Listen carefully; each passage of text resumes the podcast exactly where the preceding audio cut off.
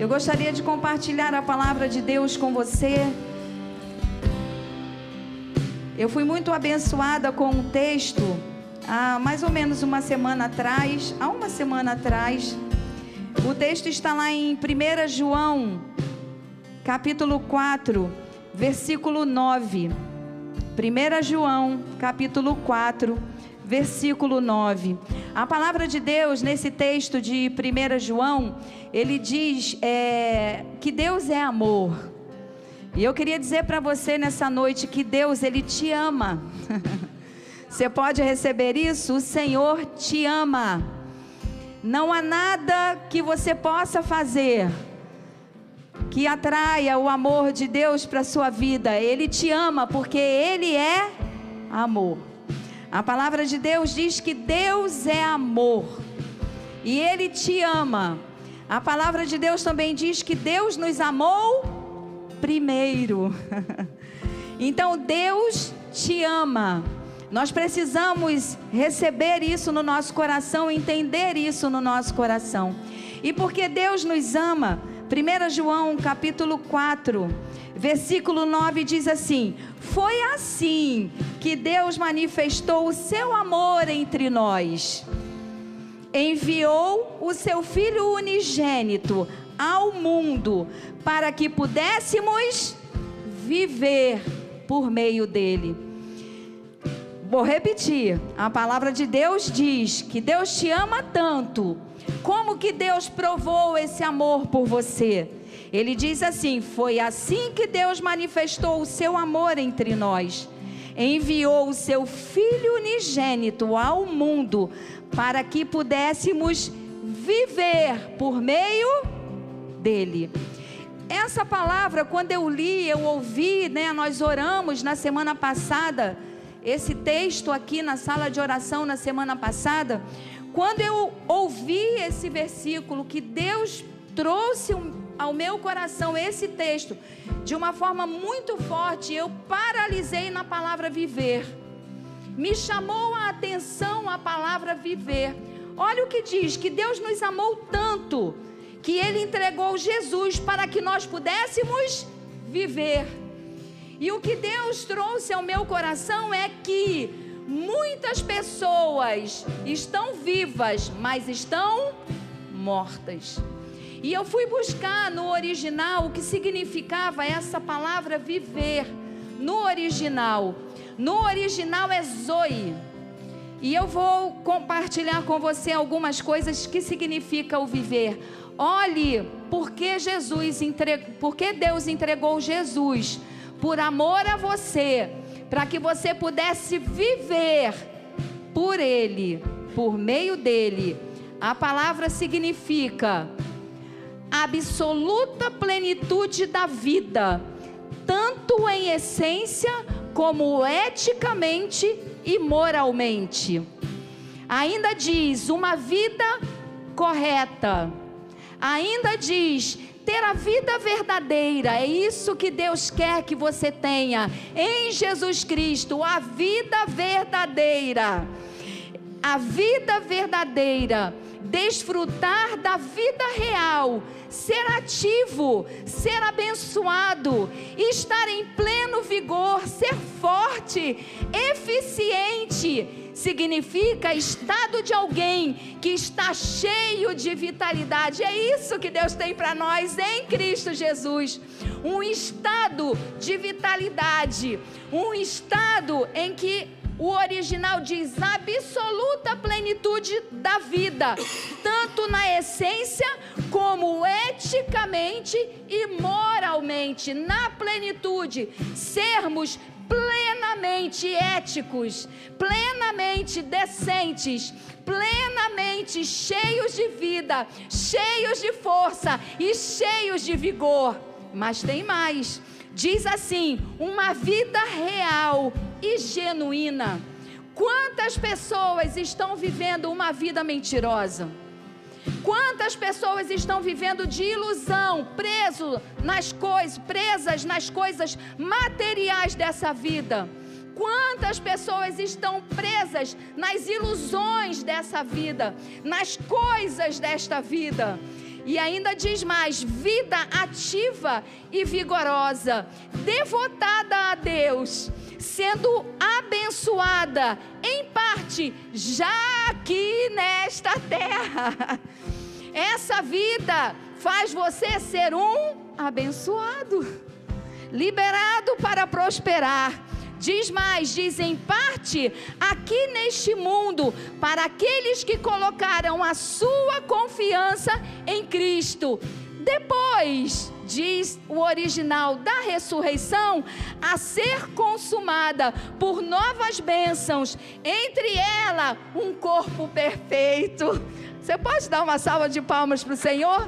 É essa vida que Deus tem para você. É essa vida que Deus quer para você. É essa vida que Deus tem para aquele para nós que vivemos por meio de Cristo. É uma vida abundante, é uma vida de plenitude, é uma vida vigorosa, de força, não uma vida de murmuração, não uma vida de, de, de prostração, de estar caído, de estar abatido o tempo todo, mas uma vida de vigor e vitalidade. É essa vida, é esse viver que Deus tem para nós. E eu pensando, e Deus falando ao meu coração, depois de que esse texto entrou no meu coração, eu amanheci, acordei de madrugada, quase amanhecendo, eu acordei com uma palavra. A palavra que veio ao meu coração foi dissolutamente. E eu, quando eu percebi que Deus queria falar alguma coisa comigo a respeito disso, porque eu amanheci, já estava clareando e essa palavra veio ao meu coração. E eu fui buscar o que significa dissolutamente. Me lembrei do, do filho pródigo, que a Bíblia fala que ele gastou tudo que ele tinha dissolutamente. Dissolutamente significa descontroladamente. Uma pessoa sem controle, uma pessoa que vive dissolutamente, é uma pessoa sem controle, é uma pessoa que vive desregradamente, ou seja, sem regras, sem objetivos, sem metas. Mais uma coisa, é uma pessoa que vive sem critérios, sem saber julgar sem saber julgar entre o certo e o errado, entre o verdadeiro e o falso. Então Deus trouxe esse entendimento ao meu coração e eu fiquei perguntando para Deus: Deus, por que hoje nós temos tudo e não temos nada? Porque hoje nós temos tudo na palma das nossas mãos, temos toda a facilidade nas nossas mãos hoje e ainda vivemos uma vida aquém dessa vida plena. Por quê? Por que, que nós temos hoje tantos recursos à, à, nossa disposição e nós não aproveitamos esses recursos que nós temos à nossa disposição e não vencemos os limites e não vencemos as batalhas? E Deus falou ao meu coração: porque muitos vivem dissolutamente. Muitos vivem sem saber, sem conseguirem entender, né? sem saberem julgar o que é certo e o que é errado.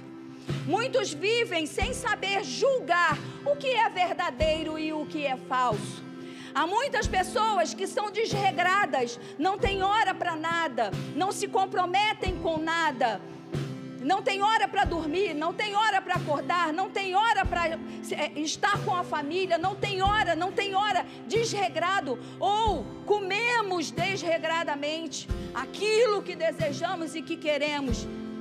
Isso é viver dissolutamente. Deus falou profundamente ao meu coração.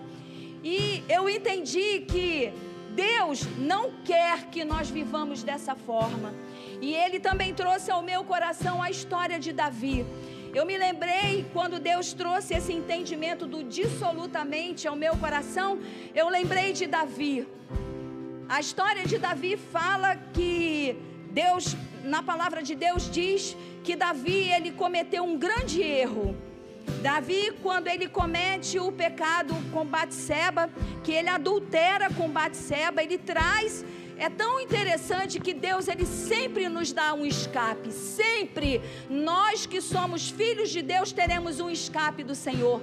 Quando ele do palácio viu aquela mulher de forma inadequada, tomando um banho, ele desejou aquela mulher, um dos seus dos seus servos falou para ele, ele perguntou: "Quem é aquela?"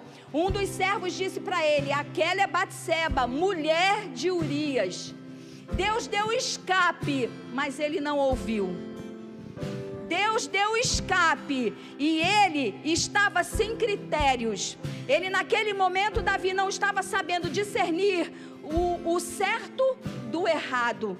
Então ele manda trazer Batseba, ele comete um adultério, ele se relaciona sexualmente com Batseba, manda Batseba embora e depois ela diz que engravida, está grávida. E aí o que que Davi faz? Davi manda chamar marido de Batseba, Urias estava onde? Na batalha contra os amonitas.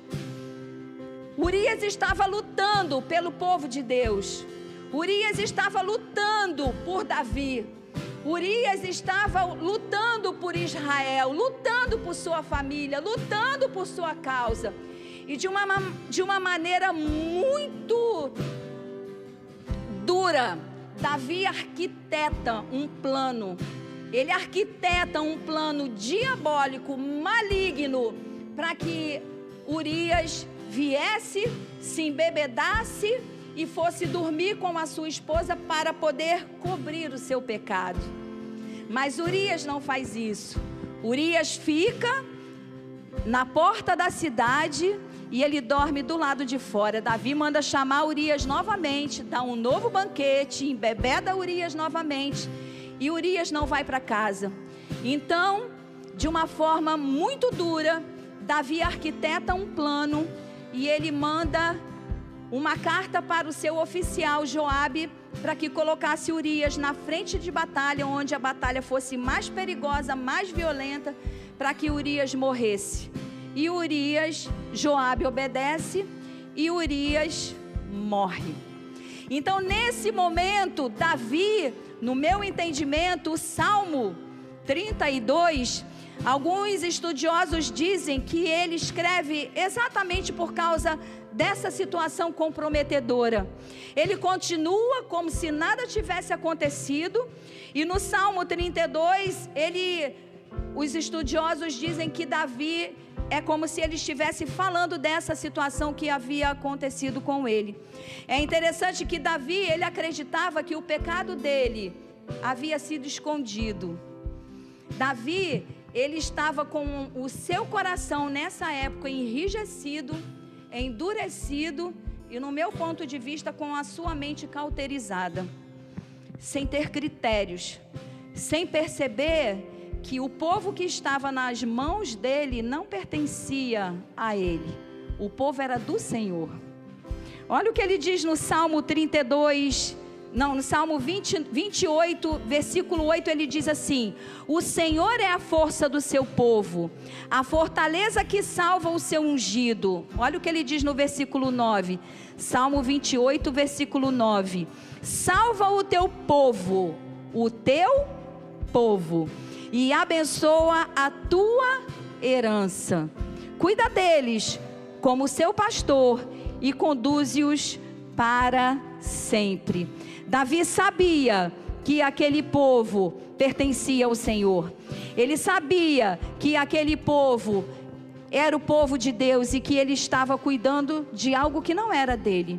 Mas Davi se encontrava com o seu coração enrijecido, com o seu coração endurecido, com a sua mente cauterizada, e ele não conseguia entender que aquele povo que pertencia ao Senhor, ele estava ferindo, machucando e ofendendo aquele povo. E o pior de tudo, achando que tudo estava escondido, mas Deus estava vendo tudo. Pela mente cauterizada, ele escondeu seu pecado até que Deus usa o profeta Natã e vai até ele e ele fala: Pequei, pequei contra o Senhor. Ele reconhece, cai a ficha, né? Então, Davi, com a sua mente cauterizada, com o seu coração endurecido, sem perceber que ele estava vivendo dissolutamente, ele ultrapassou os limites que ele tinha. Davi não era o dono daquele povo. Nós não somos, nós que entregamos a nossa vida a Jesus, não somos dono, donos do nosso corpo. Nós que somos casados, não somos donos do nosso corpo.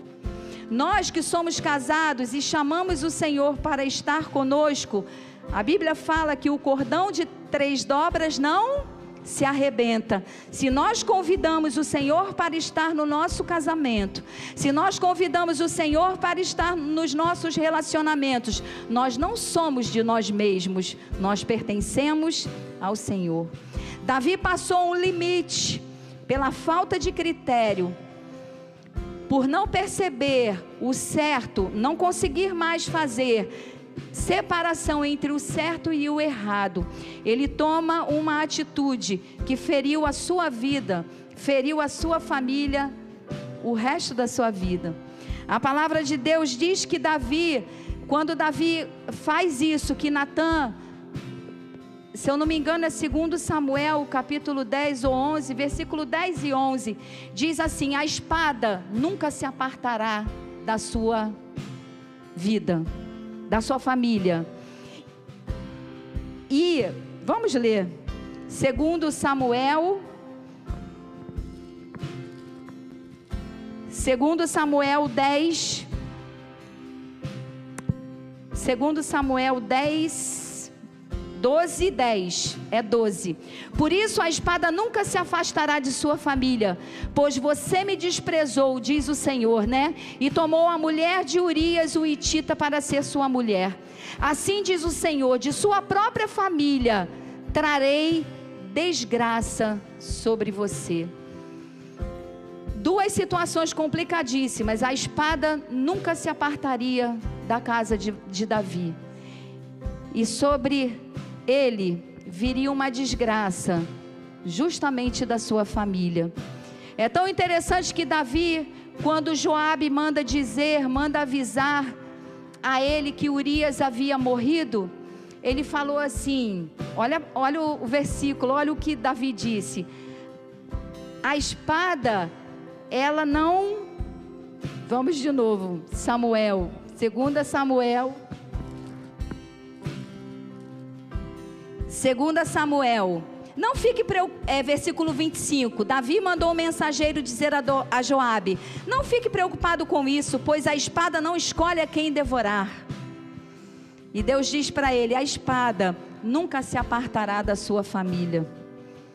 E a desgraça que virá sobre você virá da sua família. E nós conhecemos um pouco da história. Então, Davi vivendo isso tudo, passando por esse momento difícil na sua vida, ah, os historiadores dizem também, eu, eu, eu li sobre uma pessoa que falava sobre Davi, diz que nesse momento, nessa guerra, contra os amonitas, quando o povo volta, e volta com os despojos, e volta com, com o povo cativo, volta com o povo dominado, diz que Davi pega a coroa dos amonitas, coloca na sua cabeça. Eu imagino, consigo imaginar a cena com aquela coroa na cabeça e diz que ele faz uma brincadeira com os com os homens que, que estavam é, seriam mortos. É, é mais ou menos assim: se você cair aqui, você vai ser degolado. Se você for nessa medida, você vai ser partido ao meio. E assim ele foi dizendo, brincando, como as pessoas morreriam perdeu o critério, perdeu o limite. Há limites para nós. Há limites que Deus impôs sobre o homem. Sabe por quê? Porque a nossa natureza, a natureza do homem, não muda com o passar do tempo. Há em nós, há dentro de nós o potencial para a maldade por causa do pecado. E nós precisamos do Espírito Santo nós precisamos que o Espírito Santo nos domine para frear a maldade, para frear a falta de critério, a dificuldade de discernir entre o certo e errado e o bem e o mal. Então, Davi, nesse momento, ele cai em si, ele se arrepende. E aí no, no, Salmo 32, versículo 1 diz assim: Depois de tudo isso que ele passa, Depois que o filho morre com Batseba, Urias morre, o pecado dele é descoberto. Ele achou que estava escondido. Ele diz assim: Como é feliz aquele que tem suas transgressões perdoadas.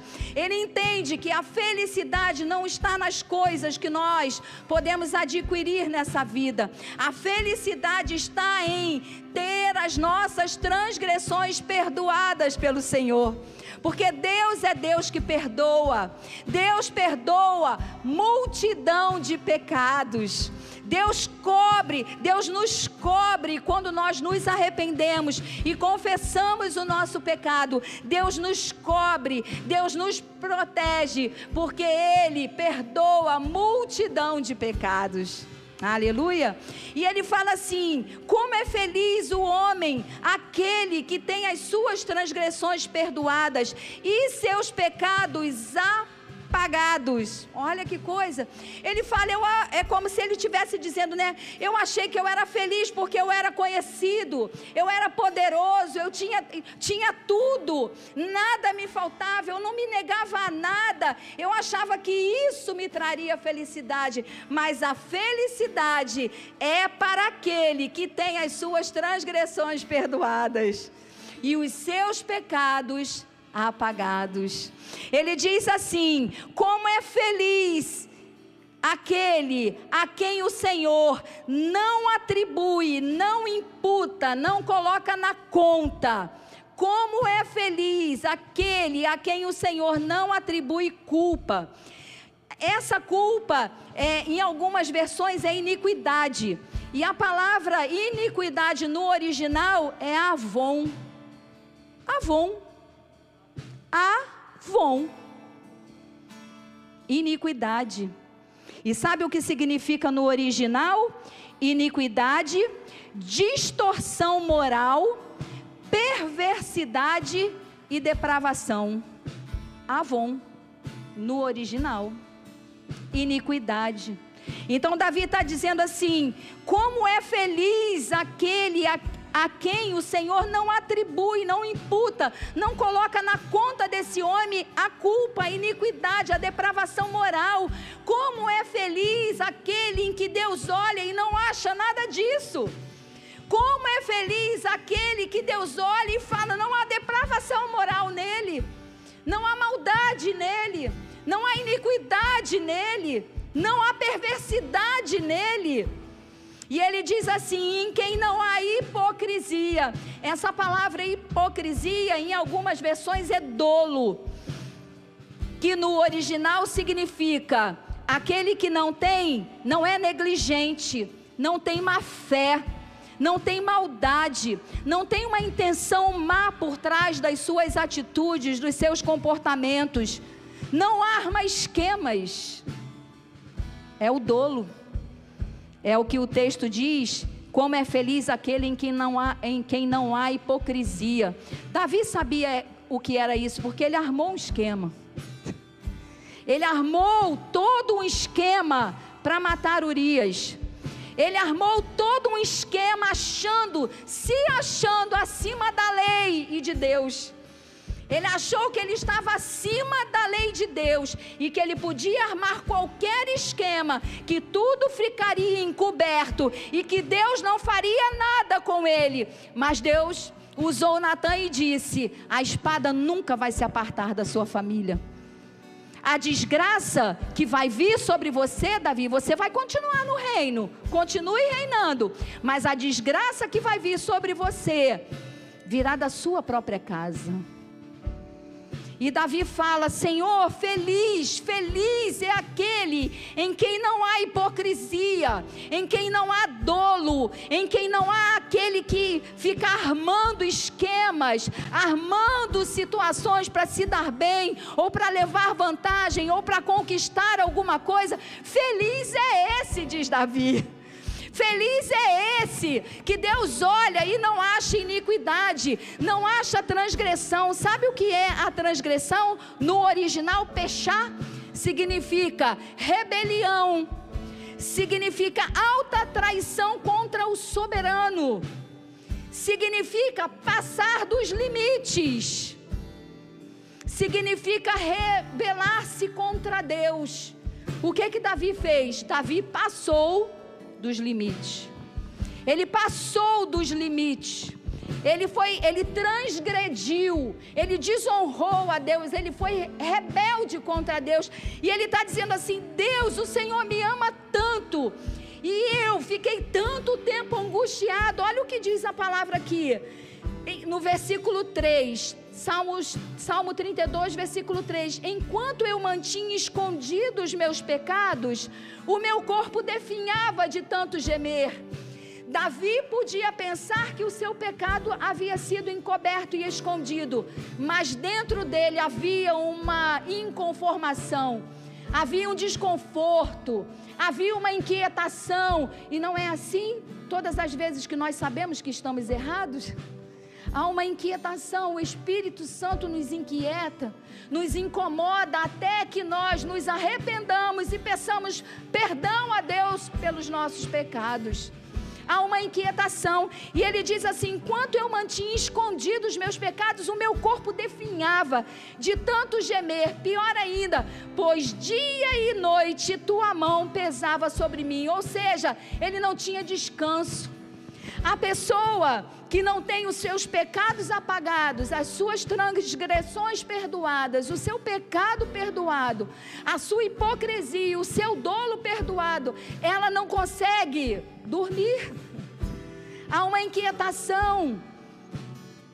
E ele diz assim: as minhas, porque a tua mão pesava sobre mim.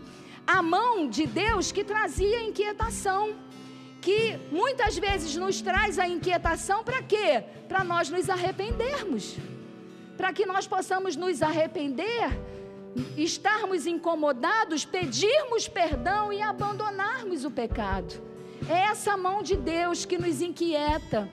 É o Espírito Santo que nós que recebemos o Espírito Santo, temos ele dentro de nós nos incomodando dia e noite, até que confessemos o nosso pecado. E aí ele diz assim: então, aí ele diz assim, versículo 4: Pois de dia e noite a tua mão pesava sobre mim, minhas forças foram se esgotando, esgotando como em tempo de seca.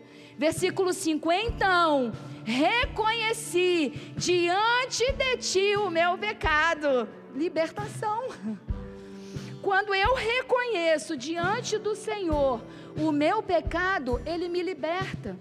Enquanto Davi tinha sua mente cauterizada e o erro era dos outros, o pecado era dos outros, o constantemente ele olhando para os outros, nunca para ele, porque quem tem a mente cauterizada não consegue olhar para si. E ele fala: quando eu percebi isso, reconheci diante de ti o meu pecado e não mais encobri as minhas culpas. Então eu disse: Confessarei as minhas transgressões ao Senhor, e tu perdoaste a culpa. Tu perdoaste a culpa do meu pecado.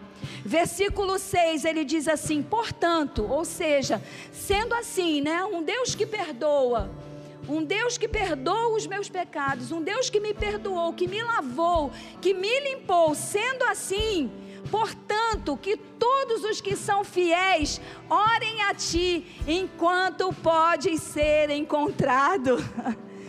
Você foi justificado por Cristo? Ore a Ele, ore a Deus, busque o Senhor. Você foi justificado por Cristo. Você é esse aqui que Davi está falando. Portanto, todos vocês que são fiéis a Deus, que foram justificados, orem a Ti enquanto o Senhor pode ser encontrado. Deus está aqui. Aleluia.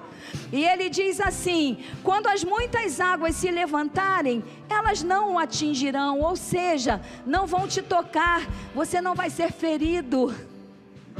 Quando as águas vierem, quando as muitas águas chegarem, você não vai ser ferido, você não vai ser ofendido, você não vai ser derrotado, abatido, mas não destruído. Amém? E ele diz assim, é, versículo 7: Tu és o meu abrigo, Tu me preservarás das angústias e me cercarás de canções de livramento. Versículo 8: Eu o instruirei e o ensinarei no caminho que você deve seguir, e eu o aconselharei e cuidarei de você como um pai cuida do filho.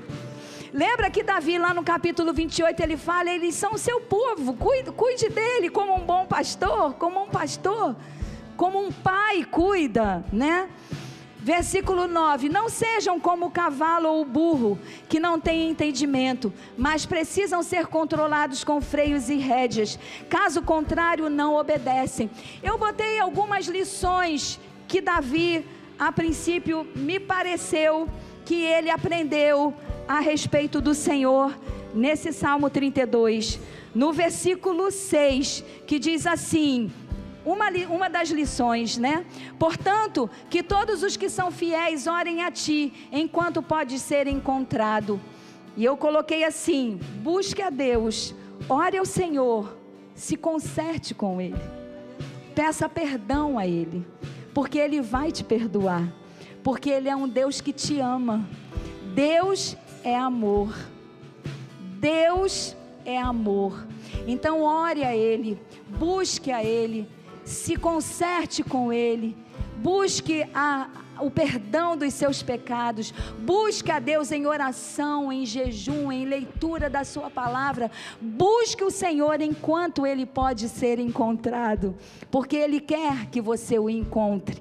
Eu coloquei no versículo 7 que diz assim: Tu és o meu abrigo, tu me preservarás das angústias e me cercarás com cantos, canções de livramento. Versículo 7, Deus trouxe ao meu coração o entendimento. Só o Senhor é a nossa proteção, só Ele.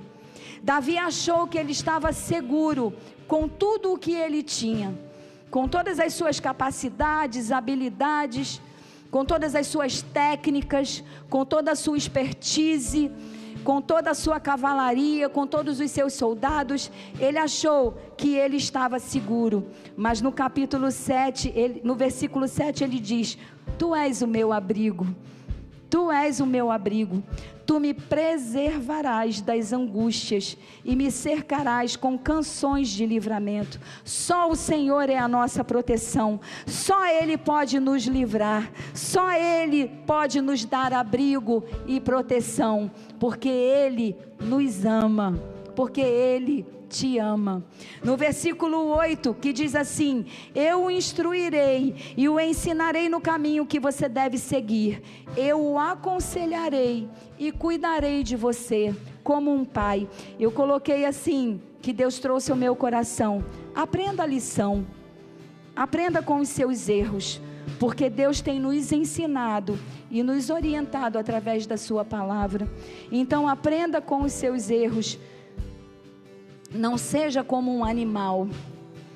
Davi, no momento em que ele pratica o que ele praticou com Urias, a violência com que, com que ele fez toda aquela armação, aquele esquema, tudo aquilo, o sentimento que eu tenho é que ele parecia um animal desgovernado. E Deus está dizendo assim: não sejam, no versículo 9, como um cavalo ou um burro, que não tem entendimento, mas precisam ser controlados com freios e rédeas. Caso contrário, não obedece.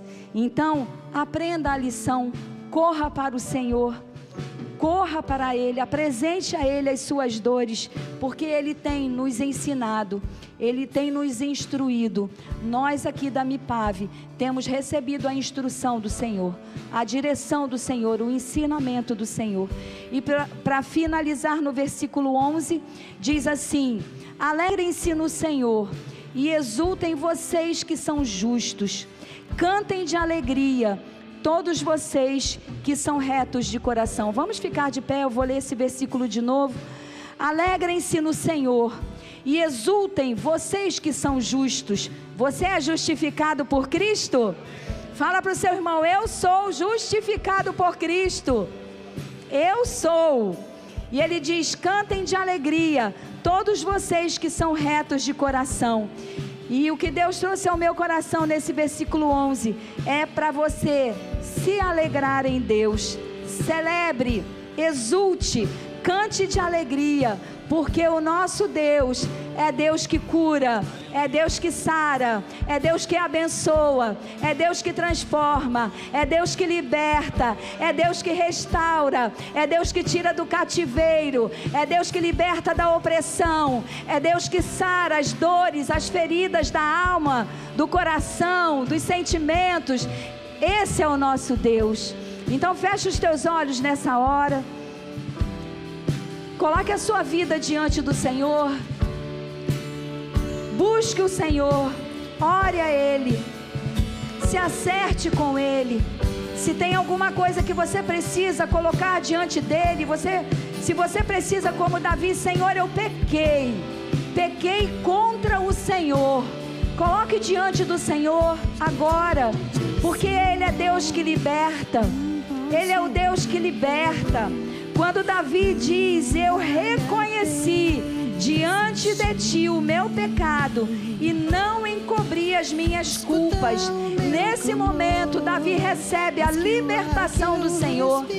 Confesse ao Senhor as suas dores, confesse ao Senhor as suas decepções, as suas tristezas, para que você possa livremente celebrar a Ele, celebrar a esse Deus que te ama, celebrar a esse Deus que entregou o único filho por amor a você, por tanto amar você. Ele entregou Jesus para morrer no teu lugar, para morrer no nosso lugar, nos dando vida vida nele, vida por meio dele. Senhor, nós louvamos o teu nome pela tua palavra. Bendizemos o teu nome pela tua palavra. E nós queremos essa vida. Queremos essa vida sobre a nossa vida. Temos tantas coisas liberadas nas nossas mãos hoje, mas há tanta infelicidade ainda, há tanto esquema sendo armado ainda, e nós não precisamos mais disso, porque nós temos um Deus que no, nos ama e que entregou Jesus a nós, ao mundo, para que nós pudéssemos viver por meio dele. Nós queremos viver por meio de Jesus. Queremos essa vida plena, queremos essa vida abundante, queremos essa vida reta, essa vida real, essa vida genuína, ativa, vigorosa, para podermos te servir, para podermos te adorar, para que a nossa vida glorifique o teu nome nessa terra. Vem sobre nós nessa noite, Deus.